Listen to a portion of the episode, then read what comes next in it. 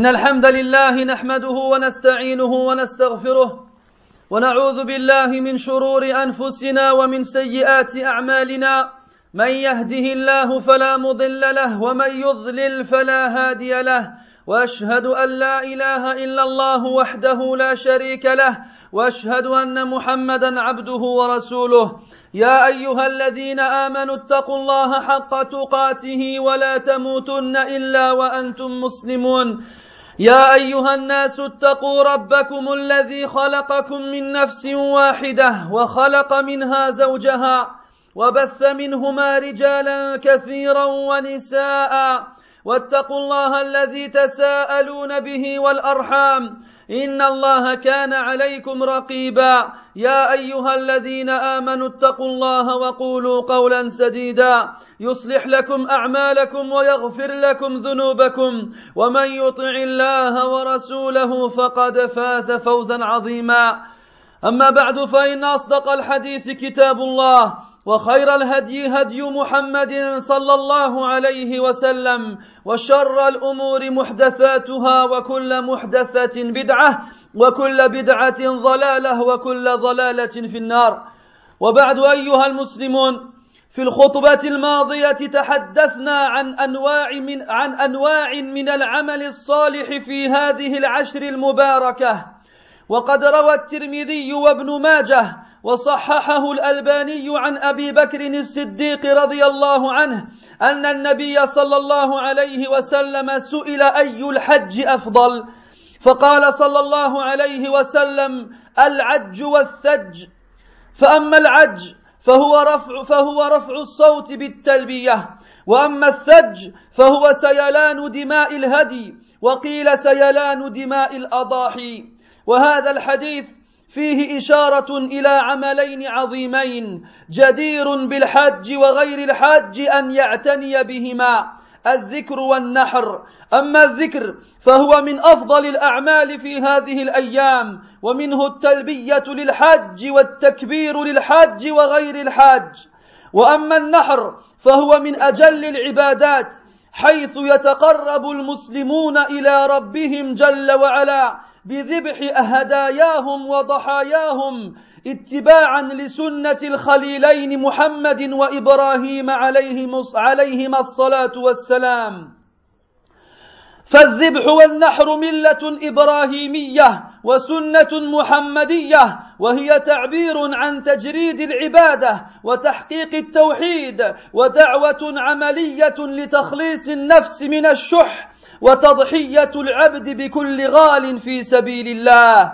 ولو كانت روحه أو ولده كما فعل الخليل عليه السلام. والأضحية هي ما يذبح من بهيمة الأنعام في أيام الأضحى تقربا إلى الله. وقد حث النبي صلى الله عليه وسلم على الأضحية ورغب فيها وشرعها بعمله. وقد اختلف العلماء في حكم في حكم الأضحية فذهب الجمهور إلى أنها سنة مؤكدة وذهب الأوزاعي والليث وأبو حنيفة إلى وجوبها على القادر وهو إحدى الروايتين عن أحمد واختاره ابن تيمية رحمهم الله ومن أبرز أدلتهم قوله صلى الله عليه وسلم من وجد سعة ولم يضح فلا يقربن مصلانا رواه أحمد وابن ماجة وحسنه الألباني.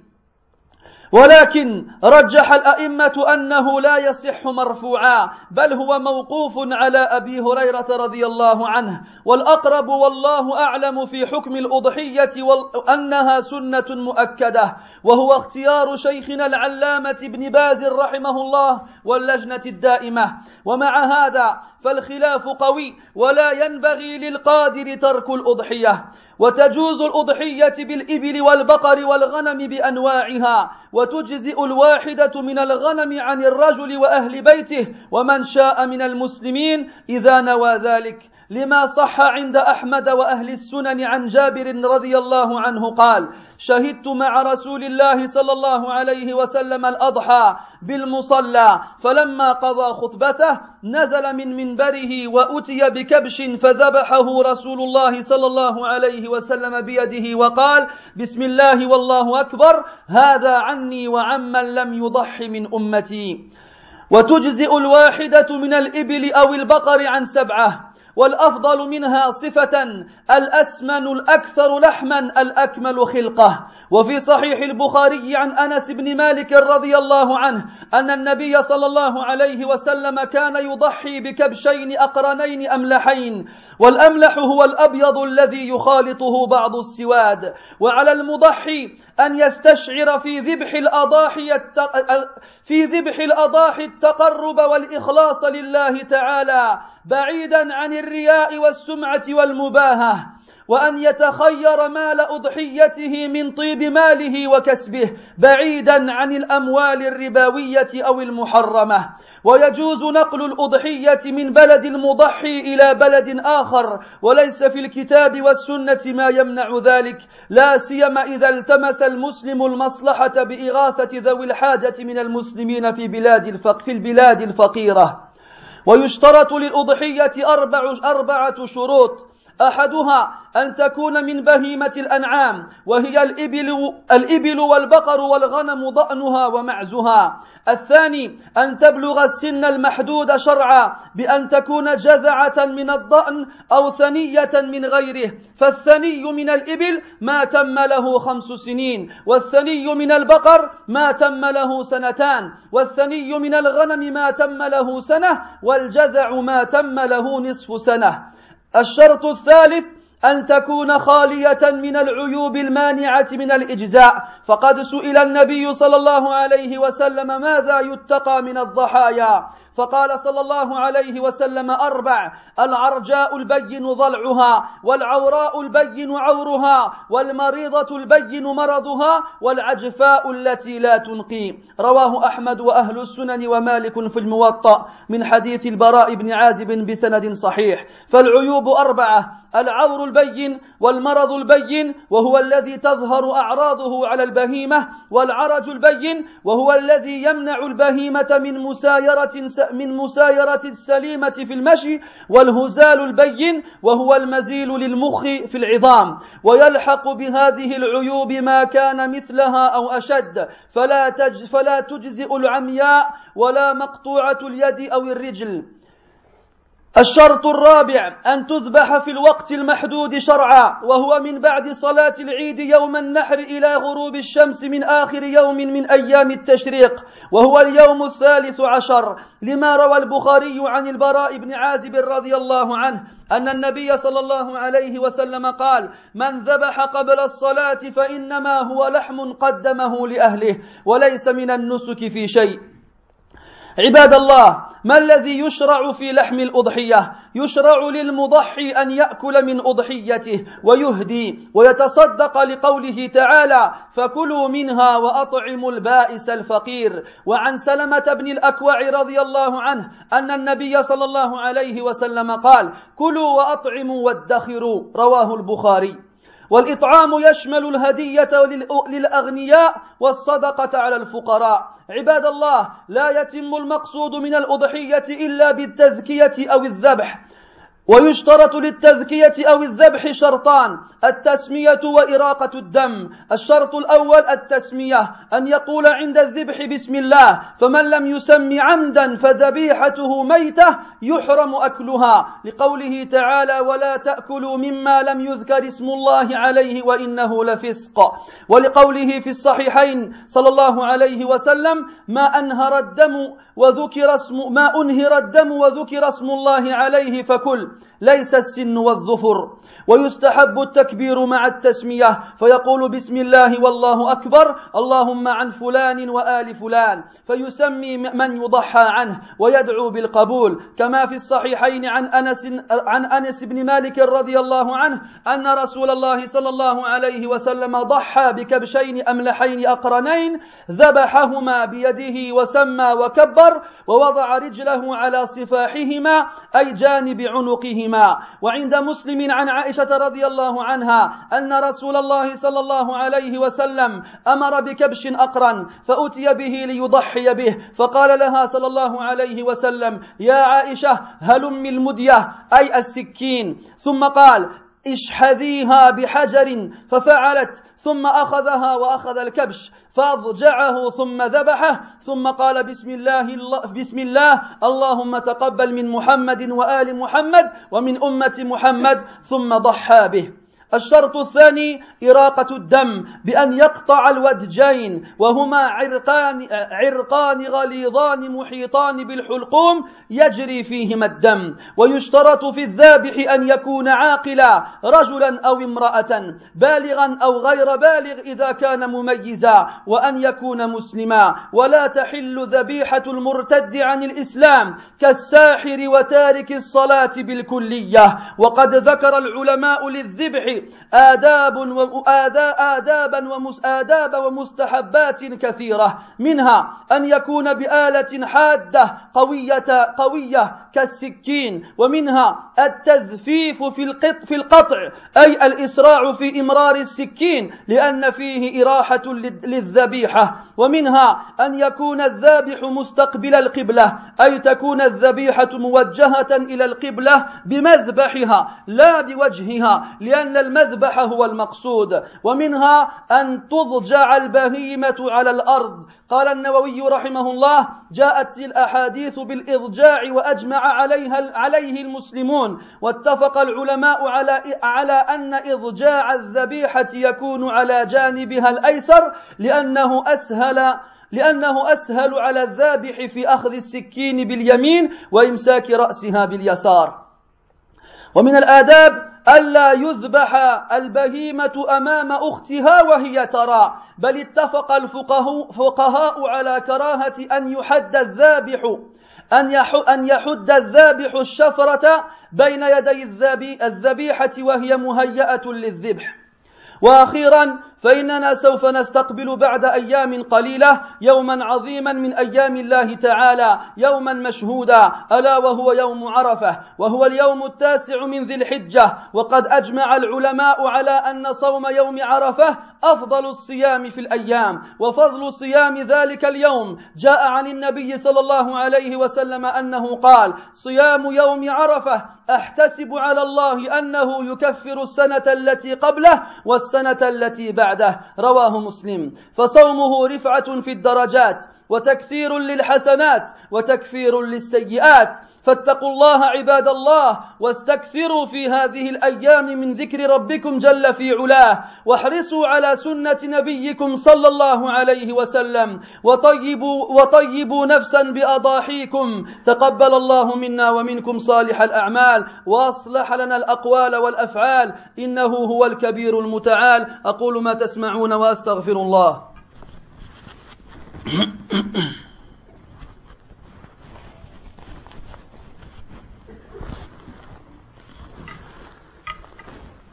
الحمد لله رب العالمين والعاقبة للمتقين ولا عدوان إلا على الظالمين. وأصلي وأسلم على أشرف الأنبياء والمرسلين وإمام الأتقياء والصالحين نبينا وحبيبنا محمد وعلى آله وأصحابه أجمعين. وبعد Mes très frères, Nous avons parlé ensemble la semaine dernière du mérite des jours dans lesquels nous sommes actuellement, c'est-à-dire les dix premiers jours du mois de Dhul Hijjah. Le prophète sallallahu alayhi wa sallam a été interrogé sur le pèlerinage, lequel est le meilleur? Il a répondu Al-Hajj wa Thajj. Al-Hajj, c'est le fait d'élever sa voix en faisant At-Talbiyah. Et la Talbiyah, c'est la formule que prononce le pèlerin lorsqu'il rentre en état de sacralisation et qu'il se dirige vers la Mecque. La baik Allahumma la baik. Quant au Thajj, c'est le fait de faire couler le sang des offrandes. Ou bien, certains savants ont dit le sang des sacrifices. Car il faut faire la différence entre le hadi, qui est l'offrande que sacrifie le pèlerin pendant le pèlerinage, et al-udhiyah, qui est le sacrifice que le, le non-pèlerin effectue en dehors, bien entendu, du pèlerinage. Et on retire de ce hadith, mes très chers frères, deux actions grandioses et immenses, qu'il est digne de prêter attention qu'on fasse le pèlerinage ou non. Il s'agit du rappel d'Allah tabaraka wa ta'ala et du sacrifice. Quant au rappel d'Allah azza wa ça fait partie des meilleures actions durant ces jours bénis. Rentre dans cela at-talbiya pour le pèlerin et le fait de dire Allahu Akbar pour le pèlerin et le non-pèlerin. Comme on avait fait référence à cela la semaine dernière.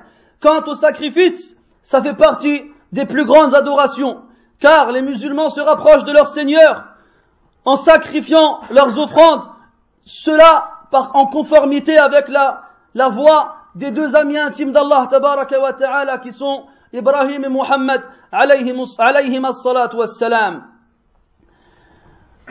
Le sacrifice, mes frères, est l'expression de l'adoration ultime et c'est l'expression de la confirmation du tawhid.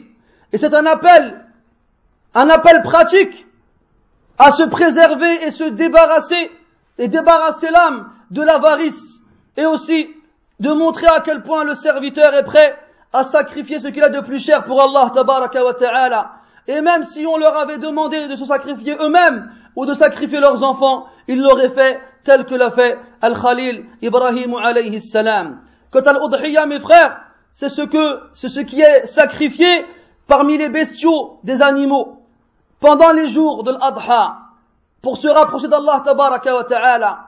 Et le prophète sallallahu alayhi wa sallam a fortement incité les musulmans à accomplir cette action et les a encouragés à le faire et à légiférer cette action en l'accomplissant lui-même.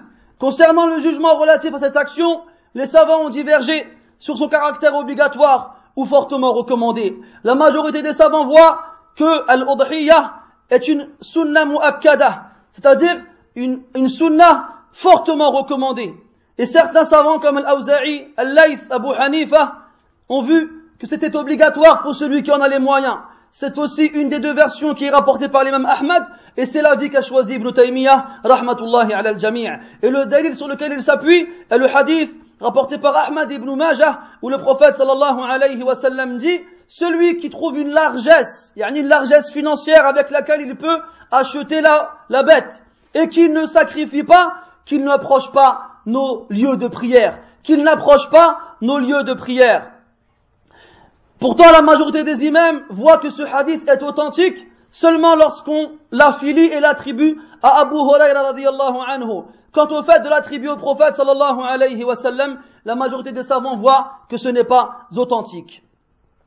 C'est d'ailleurs l'avis qu'a choisi Sheikh Ibn Baz rahmatullahi alayhi et Al-Lajnatu Da'ima, hein, le comité permanent de la fatwa en Arabie, comme quoi Al-Udhiyya est une sunna mu'akkada et que ce n'est pas une obligation. Cependant, mes frères, la divergence reste quand même très forte et il ne convient pas à celui qui a les moyens de délaisser la mise en pratique de cette action pure et noble. Et d'ailleurs, j'en profite pour faire, pour faire une parenthèse sur ceux qui ont les moyens et qui malgré ça s'abstiennent d'appliquer cette, adoration sous prétexte de la difficulté rencontrée ici en France et de toutes les lois et législations qui ont été mises en rigueur afin de décourager les musulmans d'accomplir le sacrifice. Et ils ont réussi.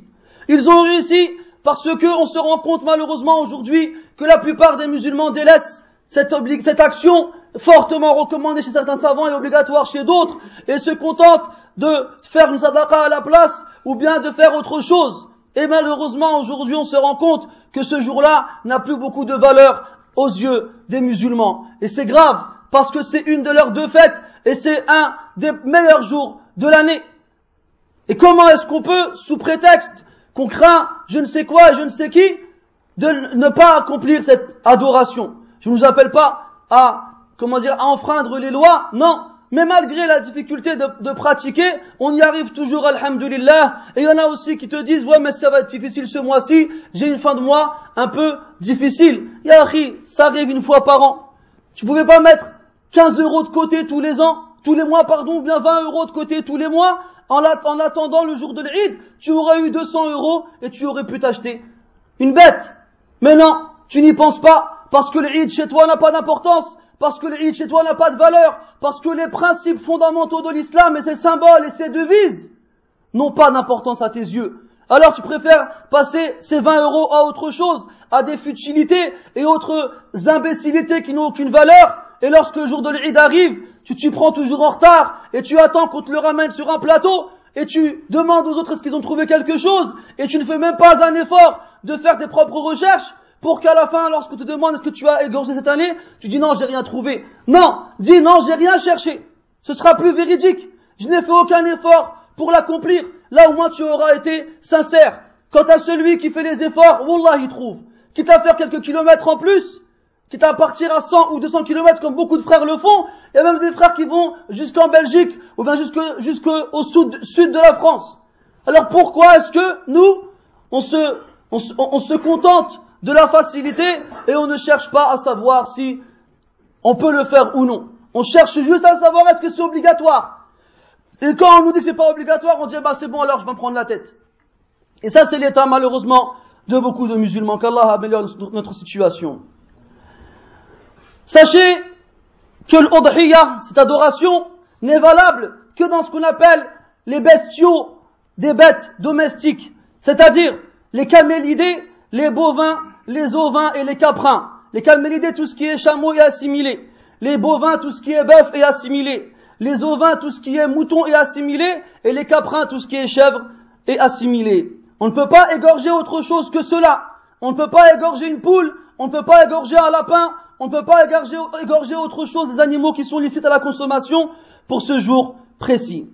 La bête parmi al-ghanam, al-ghanam ce sont les moutons et les chèvres et tout ce qui rentre dans cette dans ces familles suffit pour celui qui l'égorge ainsi que ceux ainsi que les membres de sa famille. Le prophète sallallahu alayhi wa sallam, comme Jabir radiallahu anhu nous le rapporte, il nous dit qu'il a assisté au sacrifice du prophète alayhi salatu wassalam, et lorsqu'ils ont fini la khutbah, le jour de l'Eid, car la sunnah est d'effectuer le sacrifice dans la musalla. Lorsque le prophète alayhi salatu wassalam a fini la khutbah de l'Eid, il est descendu de son minbar et on lui a ramené un bélier qu'il a égorgé de, sa propre main et il a dit en l'égorgeant Bismillahi Wallahu Akbar, ceci est pour moi et pour ceux qui n'ont pas égorgé dans ma communauté. Quant aux chameaux et aux bœufs, ils suffisent pour sept personnes. Sept personnes peuvent participer dans l'achat d'un bœuf ou d'un chameau. Et les meilleurs de ces bêtes-là sont les meilleurs dans leurs caractéristiques. Ce sont les plus grosses celles qui ont le plus de viande et celles qui sont les plus parfaites dans, dans, leur, dans leur façon. Le prophète, Anas ibn Malik anhu nous rapporte que le prophète sallallahu alayhi wa sallam a fait le sacrifice avec deux béliers cornus et blancs.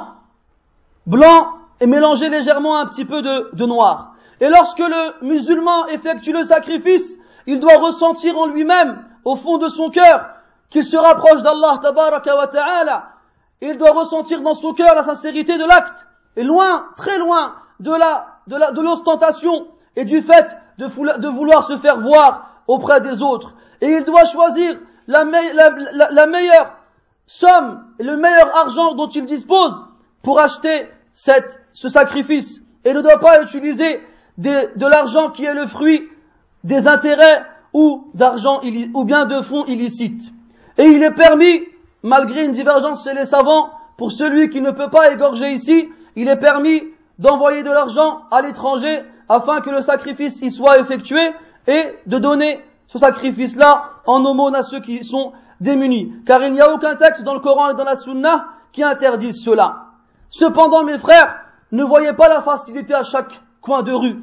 Car si nous tous, comme on l'a dit tout à l'heure, on se, on, on, veut pas confronter les difficultés et qu'on envoie tous de l'argent à l'étranger pour que le, la bête soit sacrifiée là-bas, qui c'est qui va faire l'Eid ici?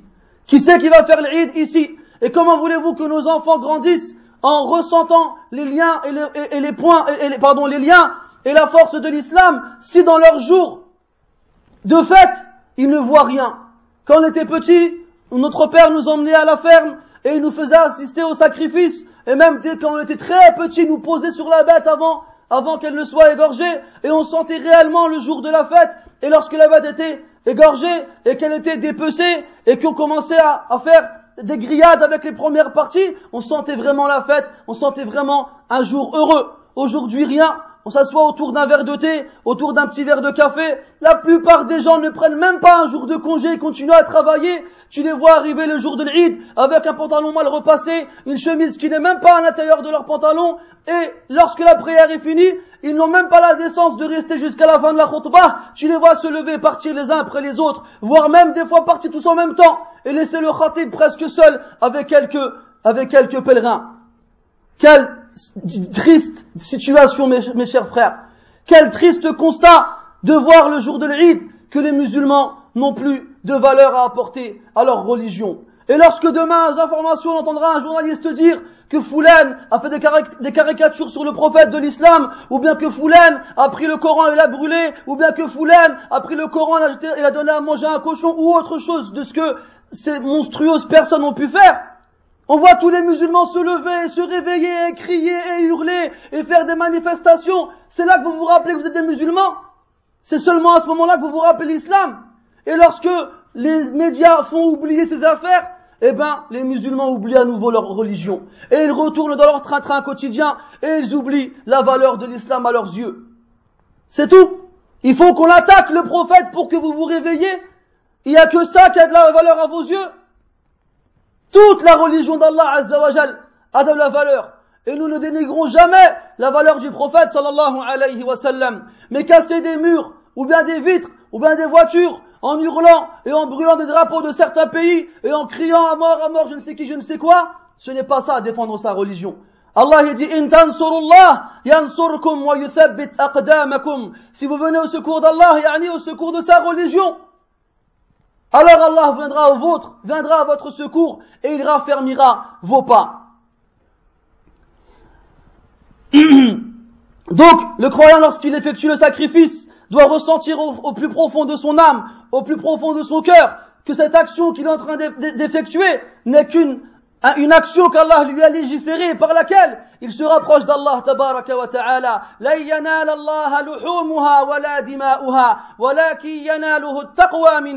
Lorsqu'on effectue le sacrifice ce n'est ni le sang ni la viande de la bête qui atteint Allah mais c'est votre piété qui atteint Allah tabaraka wa ta'ala. Sachez pour que, que pour que la, la bête sacrifiée soit considérée comme valide qu'il y a quatre conditions à respecter. Premièrement, comme on l'a dit précédemment, qu'elle fasse partie de Bahimatul An'am, les camélidés, les bovins, les ovins et les caprins. Deuxièmement, que la bête atteigne l'âge qui lui a été déterminé par les textes religieux. C'est-à-dire, pour le chameau qu'il ait 5 ans. Pour le, pour la, pour le, pour la vache qu'elle ait 2 ans. Pour al-ma'z, tout ce qui est chèvre et assimilé, qu'elle ait un an et pour les moutons, l'agneau qu'il est six mois. Si jamais on prend une de ces bêtes avec un âge inférieur à ce qu'on vient de citer, elle ne sera pas considérée valide comme bête du sacrifice. Troisième condition, que la bête choisie pour le sacrifice soit dénuée de tout défaut annulant la validité de l'action. Ces défauts-là sont au nombre de quatre. À la base, le prophète sallallahu alayhi wa a été interrogé sur les défauts à éviter dans les bêtes qu'on va sacrifier. Il a répondu quatre. Il a dit la bête qui boite et dont c'est visible. Celle qui est borgne, ou bien celle, naam, celle qui est borgne, qui a un œil crevé. celle qui est malade et dont la maladie est visible et apparente sur elle.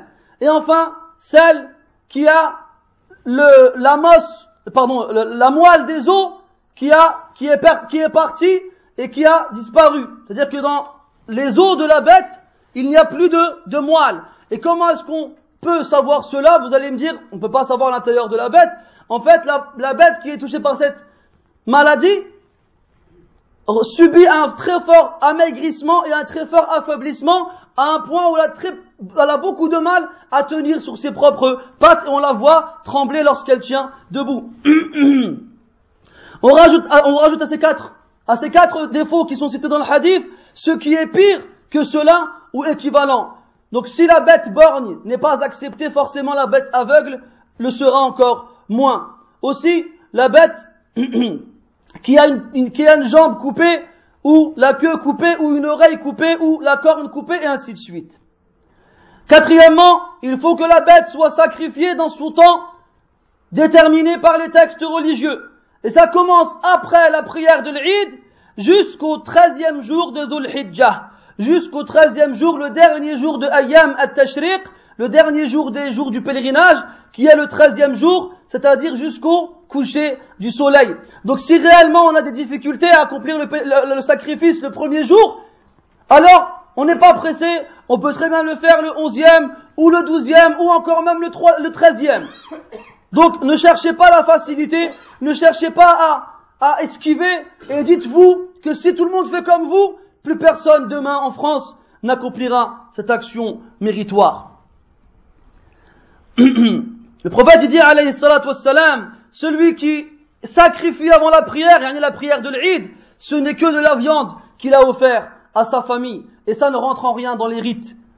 Mes frères, comment maintenant doit-on considérer, religieusement parlant, la viande du sacrifice Que doit-on en faire? Sachez qu'il est légiféré que celui qui a sacrifié la bête en mange. Il est aussi légiféré à ce qu'il en offre et il est aussi légiféré à ce qu'il en donne en aumône. Allah dans le Coran dit Fakulu minha, mangez-en, wa al-ba'is al-faqir, et nourrissez avec elle cette viande. Al-ba'is, le besogneux, celui qui est dans le mal, al-faqir, celui qui est dans le besoin. Et le prophète a dit alayhi salatu wassalam, mangez et nourrissez et conservez. Yani conservez de la viande de de cette, de ce sacrifice. Et sachez que le fait de nourrir les autres, ça englobe autant le fait d'offrir aux gens qui ne sont pas dans le besoin que de donner à ceux qui sont dans le besoin. Sachez mes frères que le sacrifice ne sera complet que lorsque il y aura un égorgement complet et que le sang aura coulé. Donc premièrement, il y a aussi pardon le fait de dire bismillah en égorgeant la bête. Le fait de dire bismillah est une condition sine qua non qui doit absolument être accomplie. Si quelqu'un volontairement délaisse le fait de dire Bismillah en, sacrifiant sa bête, ce sera une bête morte dont il lui est interdit de manger ou de tirer profit. Allah dans le Coran dit ne mangez pas mimma lam de ce sur, le, sur quoi le nom d'Allah n'a pas été évoqué wa innahu la et certes c'est un grand mal, une perversion. Et le prophète a dit sallallahu alayhi wa sallam la la bête dont le sang a coulé et dont on a cité le nom d'Allah dessus, alors mange-en. Et il est recommandé d'accompagner le fait de dire Bismillah par le fait de dire Allahu Akbar. Il dit, en égorgeant sa bête, Bismillah, Allahu Akbar, Allahumma anni wa an, wa an ali, anni wa an ali. Quand il égorge pour lui, il dit, Allah, ceci est pour moi et pour ma famille. Et il lui est recommandé de citer le nom de ceux pour qui il égorge. Et il invoque Allah Ta'ala qui lui accepte ce, sacrifice, comme le prophète sallallahu alayhi wa sallam l'a fait pour lui-même. Deuxièmement, le fait que le sang coule largement, c'est-à-dire en coupant les veines jugulaires de la bête. Et ce sont deux grosses veines qui entourent al-hulqum, hein, la, la, trachée, je sais même pas si c'est ça, al-muhim, la gorge. C'est-à-dire ces deux grosses veines dans lesquelles le sang coule. Et sachez qu'il est demandé comme condition pour celui qui effectue le sacrifice qu'il soit doué de raison, que ce soit un homme ou une femme. La femme a le droit d'effectuer le sacrifice. Qu'il soit, la puberté n'est pas une condition pour cet acte-là, mais il faut quand même que l'enfant, au cas où il le fait, soit moumayiz, yani soit doué, yani soit doué de raison et atteint l'âge de, de raison. Et aussi comme condition, bien entendu, obligatoire que le, celui qui sacrifie soit musulman. Donc, le sacrifice de, de l'apostat ou bien de, de l'apostat comme, le, comme le sorcier, ou bien de celui qui a délaissé la prière complètement, n'est pas valide. Et sachez mes frères que les savants ont cité des bienséances et des attitudes à, adopter lorsqu'on effectue le sacrifice. Parmi celles-ci, de choisir un couteau bien aiguisé et bien, et bien fort et bien coupant. Aussi, le fait de faire passer le couteau sur la gorge de la bête rapidement. Comme ça, la bête ne souffre pas. Aussi, que, que la bête, que celui qui égorge soit face face, face, pardon, face naam, à la qibla. Et que sa bête aussi soit en direction de la qibla. Pas par sa tête, mais par son corps entier. Aussi, que la bête soit allongée. comme le prophète sallallahu alayhi wa sallam l'a fait, l'a allongé, l'a maintenu en posant son pied droit dessus, a tenu sa tête avec sa main gauche et l'a égorgé avec sa main droite. Aussi, il est parmi les bienséances si tu dois adopter le fait de ne pas égorger une bête devant une autre. Les savants sont, unanimes sur l'aversion à ce que quelqu'un aiguise son couteau devant la bête qu'il va sacrifier. Et enfin, mes frères, sachez que dans quelques jours, donc vu que l'Eid c'est mardi, ce sera donc lundi. Lundi, Inch'Allah, nous allons accueillir un, jour grandiose et un jour méritoire, un jour dans lequel, un jour qui, qui, qui sera un témoin pour nous, Inch'Allah, c'est le jour de Arafah, le neuvième jour de Dhul Hijjah, et les savants sont unanimes sur le fait que jeûner ce jour-là fait partie des meilleurs jours à jeûner dans l'année, bien entendu des, jours surérogatoires. Le prophète a dit, alayhi wassalam, que celui qui jeûne ce jour-là, je compte sur Allah pour qu'il lui expie l'année qui a précédé et l'année qui suit. Le fait de jeûner ce jour-là amène à l'expiation de deux années de petits péchés, comme les savants l'ont dit. Donc jeûner ce jour-là, mes frères, est une élévation dans les degrés, est une, multiplication des bonnes actions, et c'est une expiation des mauvaises. Craignez alors, alors mes frères, craignez Allah alors mes frères, et, sachez, et, multipliez dans ces jours bénis le rappel d'Allah subhanahu wa ta'ala, et soyez soucieux et consciencieux de bien appliquer la sunna de votre prophète sallallahu alayhi wa sallam, et soyez apaisés et tranquille lorsque vous vous rapprocherez d'Allah tabaraka wa ta'ala avec vos sacrifices, qu'Allah tabaraka wa ta'ala accepte de nous et de vous les actions pieuses et qu'il améliore notre situation ainsi que nos actes. سبحانك اللهم وبحمدك نشهد أن لا إله إلا أنت نستغفرك ونتوب إليك اللهم أصلح اللهم أصلح اللهم أصلح المسلمين والمسلمات اللهم أصلح رجالهم ونساءهم اللهم خذ بأيدي المسلمين إلى خذ بأيدي المسلمين إلى الهدى والرشاد اللهم خذ بنواصيهم إلى إلى التقى إلى التقى والصلاح اللهم اجعلهم يعظمون شعائر شعائر دينهم يا رب العالمين. اللهم أصلح لنا ديننا الذي هو عصمة أمرنا وأصلح لنا دنيانا التي فيها معاشنا وأصلح لنا آخرتنا التي إليها معادنا واجعل الحياة زيادة لنا في كل خير والموت راحة لنا في كل شر. اللهم أعز الإسلام والمسلمين اللهم أعز الإسلام والمسلمين اللهم أعز الإسلام والمسلمين وأذل الشرك والمشركين ودمر أعداءك أعداء الدين على اختلاف مللهم ونحلهم يا رب العالمين. اللهم انصر الإسلام والمسلمين. اللهم انصر دينك وكتابك وسنة نبيك وعبادك الصالحين. يا قوي يا عزيز يا رب العالمين. وصلى الله وسلم وبارك على محمد وعلى آله وأصحابه أجمعين. وقوموا إلى صلاتكم يرحمكم الله.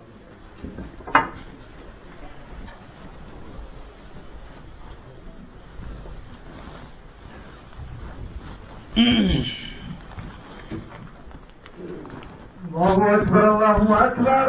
أشهد أن لا إله إلا الله. أشهد أن محمدا رسول